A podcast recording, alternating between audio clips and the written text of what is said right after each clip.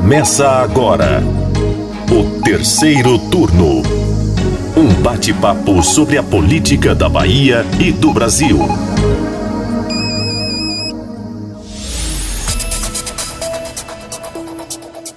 Bem-vindos a mais uma edição do terceiro turno. Eu sou Lucas Arraes, repórter de política do Bahia Notícias, e para o meu lado, para o nosso bate-papo sobre os bastidores hoje do poder baiano, tá o repórter de política do site, João Brandão. Bem-vindo, João.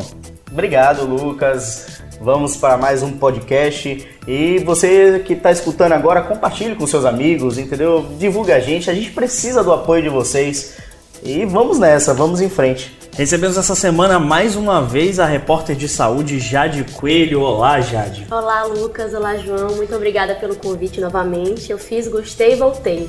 Nessa semana voltamos a falar da lista de pré-candidatos do PT à Prefeitura de Salvador, que só faz crescer. Mas antes, vamos aos destaques da semana. Jade, o que os nossos ouvintes precisam saber para terminarem a semana bem informados? Bom, nessa semana a Anvisa aprovou a regulamentação do uso da cannabis medicinal. A partir da medida, as empresas poderão obter o aval para a fabricação de produtos em território nacional.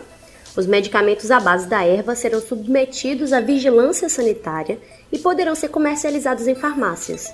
No entanto, no mesmo dia, na terça-feira, os diretores da agência decidiram pelo arquivamento da matéria que permitiu o cultivo da cannabis.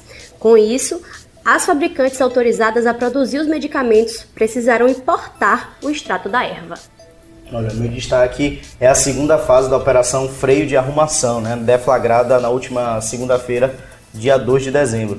É um agente terceirizado da Trans Salvador fazia exclusões irregulares de multas. As infrações eram autuadas, identificadas e chegava assim materializar a multa até que o servidor é, fazia aí a exclusão do sistema. Em cerca de três meses, olha só, Lucas, três meses, 444 multas foram excluídas com um prejuízo aí de 84 mil para os cofres públicos. Operação essa que ainda deve ter alguns desdobramentos e algumas outras fases. Mas sim, dados os destaques da semana, vamos para o nosso assunto. Terceiro turno. Nessa segunda-feira, dia 2 de dezembro, o senador Jacques Wagner deu entrevista ao programa Isso é Bahia, da Rádio à Tarde, em parceria com Bahia Notícias.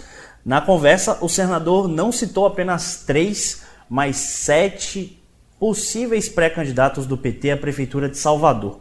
A lista é grande, eu vou fazer igual o senador e olhar aqui meu, na tela do meu computador para não esquecer ninguém. Wagner que esqueceu já de citar algum dos pré-candidatos a primeira vez que ele fez isso, mas dessa vez levou um papel com todo mundo. Olha, estão na lista o deputado federal Jorge Sola, deputado federal Valmir Assunção, a socióloga Vilma Reis, o vereador de Salvador Moisés Rocha, o deputado estadual Robinson Almeida o, e o deputado federal, que agora é secretário de Estado, Nelson Pellegrino.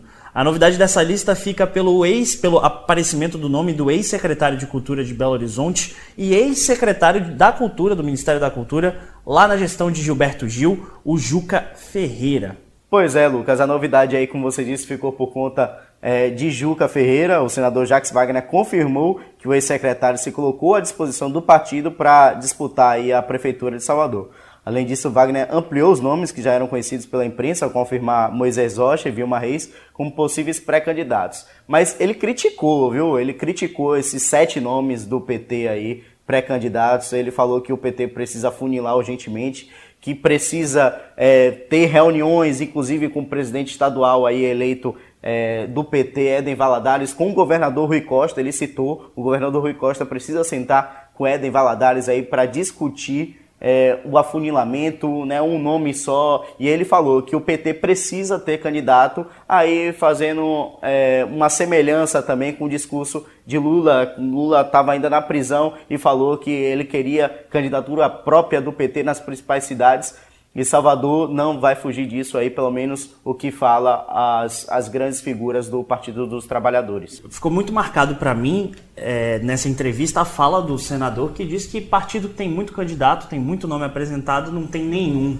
Fica aí então também o aviso de Wagner que pediu mais celeridade. Ele também declarou que já era assim para ter começado esse processo de escolha uma vez que tantos nomes se apresentaram. Exatamente. A vereadora Marta Rodrigues, que é a líder do PT na Câmara, já tinha é, sinalizado isso ao Bahia Notícias, essa urgência do PT é, afunilar essa lista tão grande. Mas essa semana essa lista já teve baixas, porque o próprio Nelson Pellegrino sinalizou que não deve concorrer à Prefeitura de Salvador pela quinta vez. Ele que já concorreu ao cargo em, em 96, 2000, 2004 e 2012 admitiu que deve ficar fora da disputa em 2020. É, de fato, eu acho que é como para usar uma figura futebolística que está muito em voga nesse momento, é, eu fui para o banco de reserva. Sim. O técnico nosso, nosso Jesus é o governador.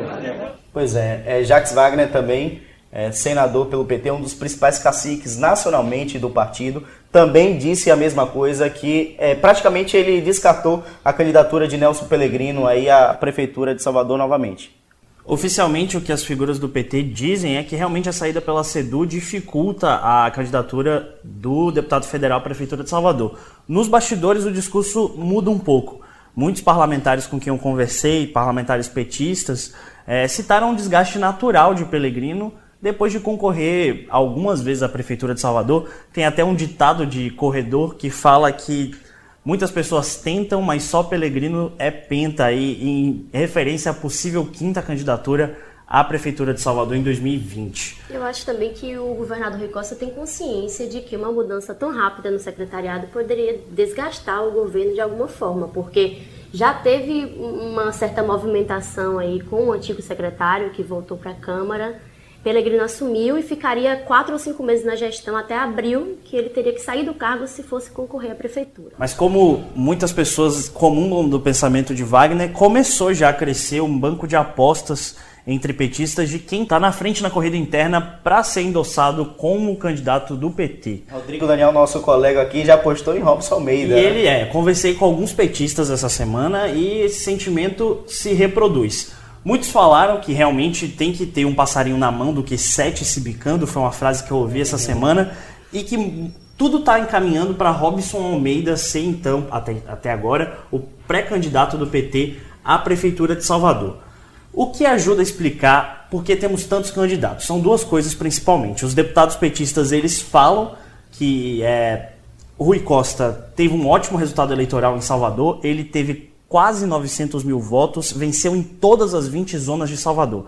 Logo, acredita-se muito na, no potencial de transferência de votos de Rui na capital. Também tem a presença do ex-presidente Luiz Inácio Lula da Silva, que vem reforçando a ideia de que o PT precisa de candidato e vai sim apoiar uma candidatura petista aqui na capital baiana, conforme já mostrou o GTE do PT, que é o Grupo de Trabalho Eleitoral.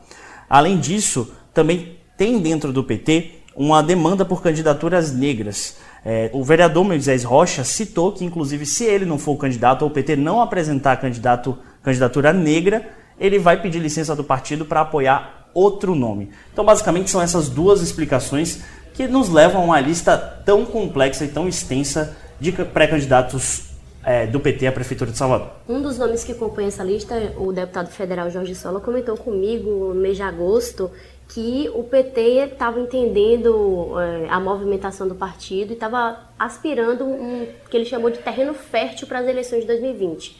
Muito porque o PT nunca ganhou uma eleição aqui em Salvador, né? O partido sempre concorre.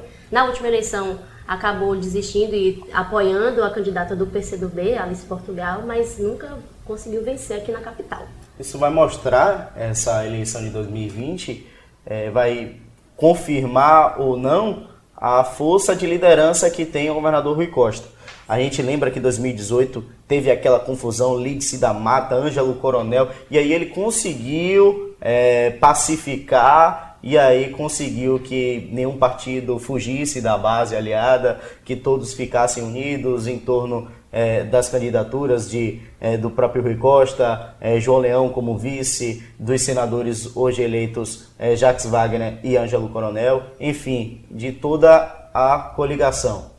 Existe toda uma expectativa do PT participar mais ativamente desse processo eleitoral. O partido ele nunca governou Salvador, no entanto já foi governo, né? A gente já falou aqui que o Nelson Pellegrino, por exemplo, já apoiou o ex-prefeito João Henrique é, acontece que Robson Almeida aparece também na frente aí, começa a ganhar corpo e força para ser esse pré-candidato por dois motivos. Ele, além de estar em Salvador e trabalhar em Salvador, ele que é deputado estadual, está então perto da base eleitoral da capital, porque a Assembleia é aqui no CAB, no centro da cidade, diferente de Jorge Sola, de outros deputados federais que estão em Brasília.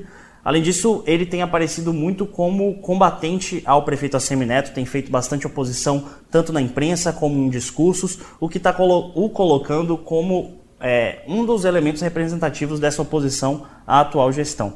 Mas a gente ainda tem outros nomes que correm por fora nessa lista, não é, João? Pois é, corre por fora aí o presidente do Esporte Clube Bahia, Guilherme Belintani, que é constantemente lembrado como possível candidato pelo PT. O jornal é, Estado de São Paulo, inclusive, publicou nessa última segunda-feira que o governador Rui Costa ainda não desistiu de filiar o presidente é, do Bahia. O governador, em entrevista coletiva essa semana, disse que ainda não é tarde para essa filiação. Eu até fiquei feliz, finalmente o Bahia ganhou uma partida, então eu fiquei muito feliz assistir a semana o jogo. E... Mas eu acho que está no tempo certo das coisas definidas. Eu disse a vocês que eu pretendo falar disso da virada do ano e eu não vou fugir em janeiro, prometo a vocês de falar no assunto. Mas acho que os partidos estão conversando entre si, muito, muita conversa de bastidor está acontecendo. Com isso, a gente encerra a discussão do tema da semana, mas antes de terminar o terceiro turno de hoje, vamos debater o que deve ser pauta aí na próxima semana. Terceiro turno.